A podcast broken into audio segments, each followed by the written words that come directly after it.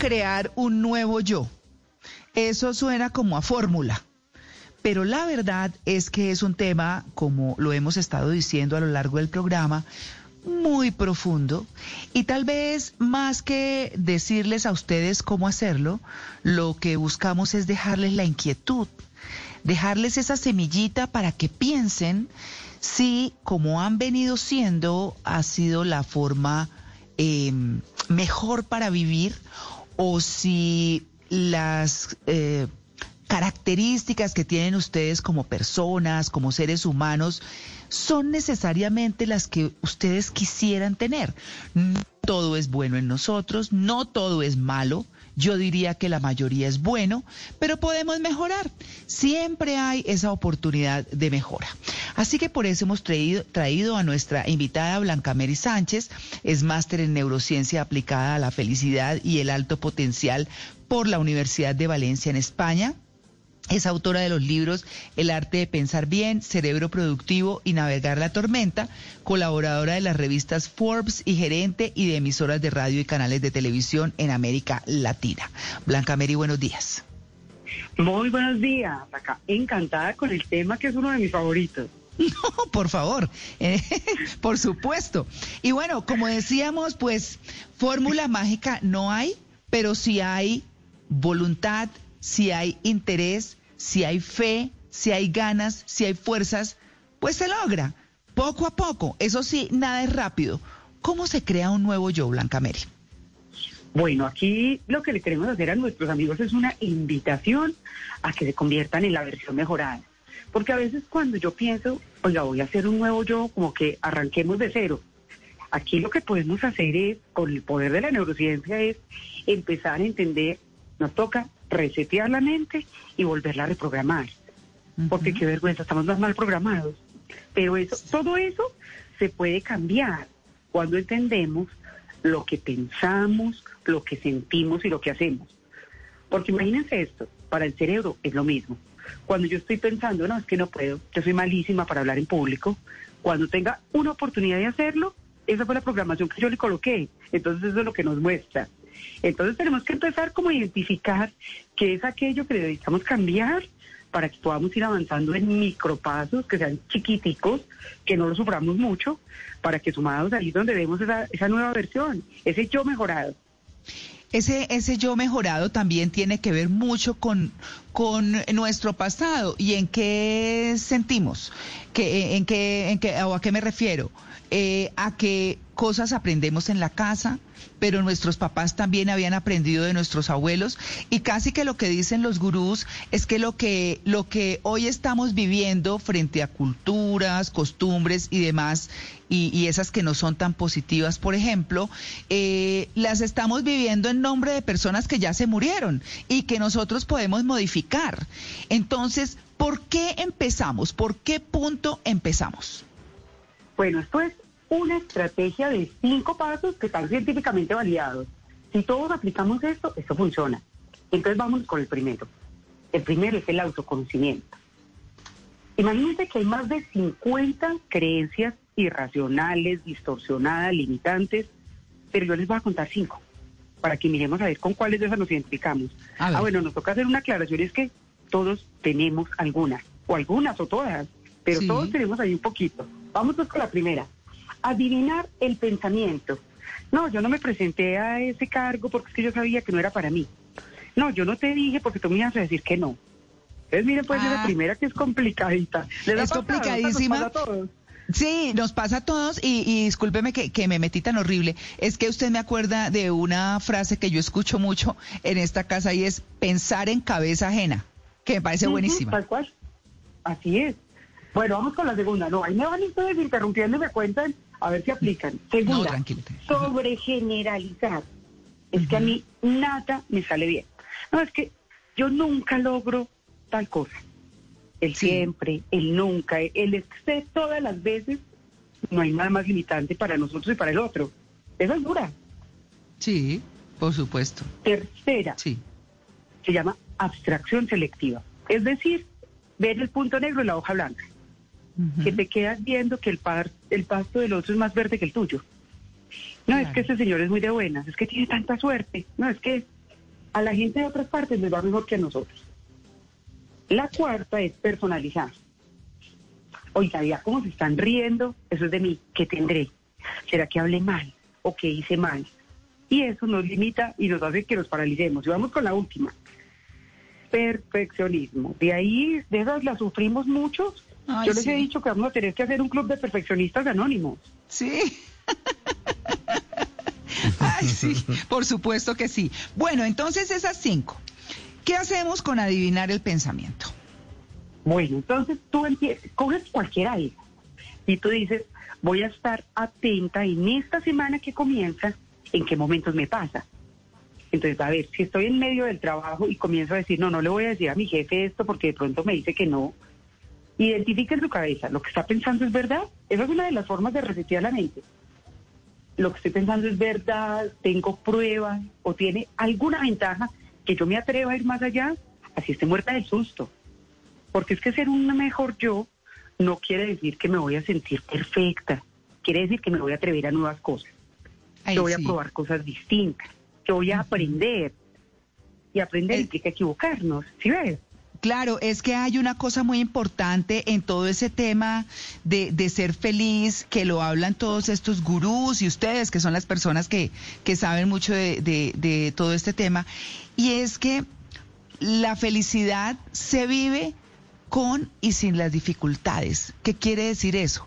Que ser feliz es reconciliarse con la imperfección, eh, ser feliz es saber que hay momentos difíciles y momentos alegres y momentos gratos y momentos duros que son parte de la vida, pero que se llevan de una mejor manera. Y ahí hay algo que es bien, bien bonito y es, si yo hoy no me puedo sentir feliz, puedo trabajar por sentirme tranquila que la calma es el estado ideal, porque a veces como que vemos, ay, qué delicia llegar a ser feliz, pero cuando estamos tranquilos vemos las oportunidades, cuando estamos tranquilos nos atrevemos. Entonces yo creo que dentro de ocho días es el Día Mundial de la Relajación, el 15. Ah. Entonces, delicioso empezar a apostar esta semanita por trabajar a la estoy relajado yo. De una vez ya estoy ah, relajado. sí. Claro. Bueno, pero vámonos por el segundo paso. Sí. El segundo es inspiración. En el primero fue autoconocimiento.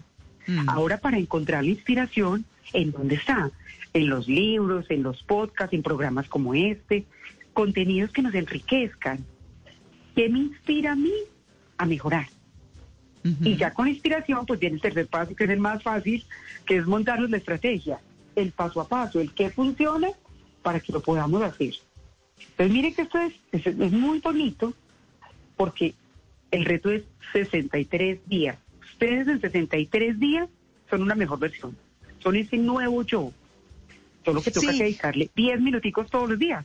Sí, aquí eh, creo, no sé si, si lo comentábamos aquí hace algunos días o lo comentaba yo en otro foro, pero eh, hay un estudio en, eh, la, en una universidad en Inglaterra que dice que ya no son los 22 o los 23 días que, que decía todo el mundo en los que el cerebro se graba o asimila o memoriza eh, una nueva actitud, un nuevo comportamiento, una nueva forma de ser, sino ya son más de son 66 días de hecho, lo que dice el estudio.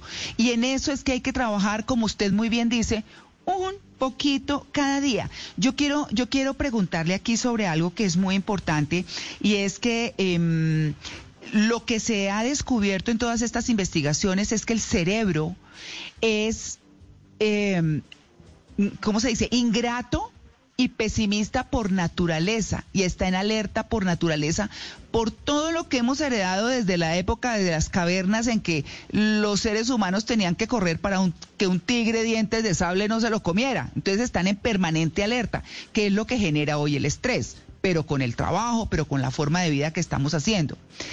¿Cómo hacer que ese cerebro, en lugar de ver ese punto negro que usted mencionaba antes en lo de la abstracción selectiva, empiece a seleccionar las cosas, más las cosas positivas que las negativas que hay, para que al asimilar eso positivo pueda manejar mejor lo negativo? No sé si, si, si la enredé o me enredé. No, o, clarísimo. Muy claro. Miren pues, tenemos que volvernos neurohackers Neurohackers. Sí, señora. Bueno. Tenemos que hackear ese cerebro. ¿Para qué? Para que él no active la respuesta de lucha y huida, porque nos paralizamos.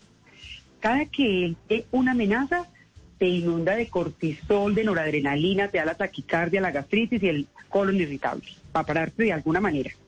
¿Qué hay que hacer? Han visto que está muy de moda el tema de los retos. Vamos a hacer el reto. Bueno, lo que pasa es que al cerebro le encantan dos cosas, ganar y estar en sociedad. Entonces, cuando somos tres que estamos trabajando en un reto, funciona más. Entonces, todo esto que lo aplique con dos amigos más o con dos amigas. ¿Qué vamos a hacer? Vamos a hacer micropasos. Acciones que son tan chiquitas que no te va a dar pereza hacerlo, que no te vas a sentir amenazado y que tu cerebro no va a activar la respuesta de lucha y de huida porque lo ve como un experimento a corto plazo. Ve, hoy voy a hacer ejercicio 10 minutos. No sé si mañana, no sé si dentro de un mes, pero hoy voy a hacer. Por eso es tan exitoso el programa de Alcohólicos Anónimos y de Narcóticos Anónimos, por el tema del solo por hoy. Y es un tema que es muy exigente el cambio que ellos tienen que hacer. Pero al vivirlo por 24 horas, hace que funcione. Entonces, ¿cómo van a hacer? Entonces, definen un solo elemento. Voy a mejorar la alimentación, voy a mejorar el ejercicio, voy a hacer mindfulness todos los días, un aspecto. Y comienzan paso a pasito, día tras día. Los primeros tres días, facilísimos, porque tu cerebro te motiva, te da dopamina, te dice que es lo máximo. Más o menos entre el cuarto y el siete, ya no tienes esa dopamina, entonces ya es más difícil, ahí te toca tener afirmaciones, imágenes, rodearte de lo que tú quieres ser, por este tema de la inspiración. Mm. Y empezar a romper la, la resistencia. Entre cada día que tú vas haciendo, estás cambiando la red neuronal. Eso es impresionante. Si uno se hace una resonancia magnética, físicamente ese cambio se ve. Y vas automatizando el comportamiento, señor.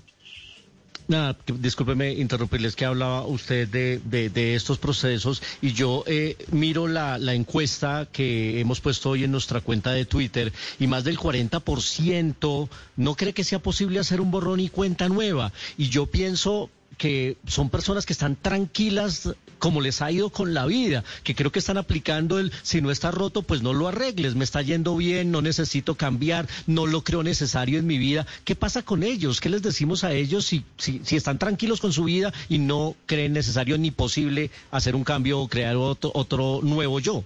Y yo complemento un poco lo que está diciendo Luis Carlos, que me parece súper interesante, porque es una postura muy generalizada. Y, completar es decir que las, la mayoría del 5% del planeta que, que vive una vida excepcional es, es un 5% que todo el tiempo se está saliendo de la zona de confort. Quería complementar eso para que usted, por favor, nos ayude a explicar eso que, que Luis Carlos y yo estamos pensando. Bueno, eso está muy chévere y quiero que los amigos que nos están escuchando piensen en algo. ¿Cuántas personas conocen que están trabajando en ejercitarse, en comer bien, en meditar, en cuidar su salud mental, en ser una versión mejorada? Miren, el, Harvard Business Review sacó hace 15 días unos números muy interesantes y dice que solamente hay un 10% de la población que trabaja en ser mejor. Hay otros que lo intentan y, vuelven y, y no avanzan y otros que definitivamente deciden, o uno, se vuelven asilientes. ¿Qué es esto? No, yo quiero que el mundo cambie, yo quiero que las situaciones cambien para que mi vida cambie. Entonces, a los que creen que, es que esto mire que es muy interesante, hay los que quieren y no pueden. ¿Qué tenemos que hacer con los que quieren y no pueden? Compartirles herramientas. Los que pueden y quieren, hay que darles un aplauso y decirle, vamos con todo a conquistar el mundo. Los que no quieren y no pueden, no tienen ni motivación ni tienen estrategia. Yo creo que tenemos que esperar un poquito, porque hay un momento en la vida en que cuando tú no quieres cambiar, la vida te cambia. Ya sea que te digas, se te subió el azúcar y te toca cambiar la alimentación, o que ya trabajas en remoto y te toca ver cómo te organizas para comunicarte digital. Entonces empezar a ver el momento de cada persona y decirles una cosa, no nos crean nada de lo que les dijimos, vaya pónganos a prueba, pongan este paso a paso y aplíquenlo, a ver qué pasa. Inténtenlo. Y cuando la gente lo empieza a probar, con cosas, mira, es que son tan pequeñitas, a veces uno dice, es que la meta de me voy a leer dos páginas al día no sirve para nada. Ustedes se ponen esa meta, se sientan, cuando se leen 10, su cerebro dice, lo máximo, felicitaciones, es un ganadorcísimo, mañana repetimos. Cosas que sean ridículamente fáciles para que no nos den estrés. Porque es que cuando nos ponemos la meta muy grande y no la logramos, cuando decimos, no, voy a bajar 10 kilos y bajo 8, me siento perdedora, aunque sea un cambio muy grande. Miren que todo es interpretación. Sí. ¿Y cómo hacemos las personas que queremos, pero no podemos iniciar? Por ejemplo, en el ejercicio. A mí me encantaría querer y poder en el ejercicio. Eh, pero el inicio me cuesta bastante. Entonces me doy cuenta que, que, me doy, me doy autoconsuelos, ¿no? Entonces, no, hoy no porque hoy pasó esto. Mañana no porque estoy muy ocupado. Pasado mañana tampoco porque tengo mucho trabajo. Y entonces se van pasando los días y querer no es poder.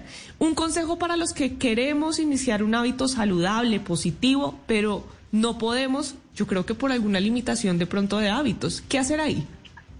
Bueno, hay que comenzar hoy. Hay que comenzar a tejer esa red neuronal hoy. Si yo digo, hoy voy a hacer ejercicio y está cayendo una tormenta, me siento y me visualizo haciendo ejercicio. Lo hago en mi mente. Recuerden con lo que empezamos. Lo que pensábamos, sentimos y hacemos. Para el cerebro es lo mismo. Entonces hoy te visualizas haciendo ejercicio o colocas un video y haces estiramiento 10 minuticos. O dices, voy a poner tres canciones y voy a bailar. Me moví. O voy a bajar las escalas y vuelvo y subo lo importante es que tu cerebro se dé cuenta que tú cumpliste, sea que lo hiciste cinco minutos o una hora. Mira que son acciones mínimas.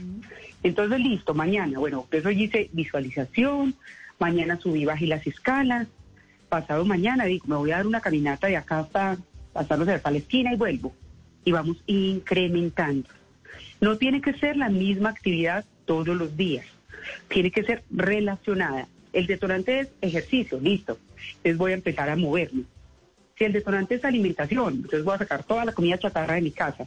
Si es aprendizaje, todos los días voy a aprender algo. Voy a leer una página, voy a ver un video, voy a escuchar un podcast.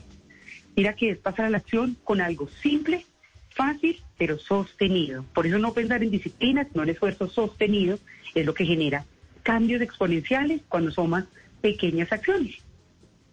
Claro, mm, el tema está interesantísimo. Yo quisiera invitarla porque, porque me parece que es importante como hacer un resumen, como concluir, como dar unos pasos concretos, así como lo, lo hizo usted muy acertadamente al comienzo, recordarlos para que se comience con algo porque esa es la idea. El tema es muy profundo, el tema es muy importante y pues realmente hay que comenzar y uno siempre va a estar en ese trabajo de mejoría personal hasta el último de sus días, porque siempre va a haber algo que mejorar. Así que eh, la invito, Blanca Mary, a que, a que volvamos en un rato. Claro que sí, perfecto. Bueno, muy bien. Entonces, nos vamos con 35 milímetros y ya regresamos. Y sigamos con nuestra experta para concluir el tema, para cerrar, para que nos diga y nos recuerde los pasos importantes eh, para comenzar a cambiar eh, la vida, para dar el primer paso, si eso es lo que se quiere y si eso es lo que se cree, que hay cosas por cambiar y que están por mejorar y que el cerebro tiene la plasticidad para hacerlo, pues bueno, ahí estamos con Blanca, eh, Blanca Mary Sánchez, que es máster en neurociencia aplicada a la felicidad y el alto potencial de la Universidad de Valencia en España. Blanca Mary, ¿cómo cerramos? Bueno, hay una cosa importantísima que acá escuchando se me ocurrió y es los que están muy bien, pues entonces tienen que vivir la vida excepcional. ¿Cuál es el siguiente nivel de potencial que van a desarrollar? Porque entonces si yo estoy muy bien, puedo estar excelente o extraordinario. Para los como nosotros que estamos trabajando en el tema, resumimos. Uno, definan una meta alcanzable, viable. Si usted quiere bajar 10 kilos, póngase de meta bajar uno. Que después de que baje uno, se pone de meta bajar otro. Segundo, lo más importante es cambiar la mentalidad. Trabaje en hablarse diferente, en cambiar las creencias limitantes por potenciadoras, en buscar oportunidades. Si usted cambia la mentalidad, el resto se va a ver transformado. Y tercero, incluyan los micropasos. Prácticas pequeñas, fáciles y hagan esfuerzos sostenidos. Hoy no me voy a comer el postre del almuerzo y mañana me repito lo mismo hasta que voy transformando los hábitos. Los hábitos son creaciones mentales. Entonces, si recogemos estos tres pasitos y comenzamos a trabajar hoy, seguro que en un mes, en dos y en tres podemos hacer una versión completamente mejorada. Bueno, ahí está, mejor resumen imposible, ¿no? Y lo de las creencias limitadas me parece buenísimo, me parece buenísimo, ese es un punto importante. Pues bueno, Blanca Mary, muchísimas gracias por su atención con En Blue Jeans de Blue Radio. Creo que logramos por lo menos generar la inquietud. Un cambio es una cosa fuerte de trabajo, de constancia y sobre todo de fe. Entonces, ahí está. Eh, eh, de verdad que los tres pasos están interesantes y muchas gracias por su atención con En Blue Jeans de Blue Radio.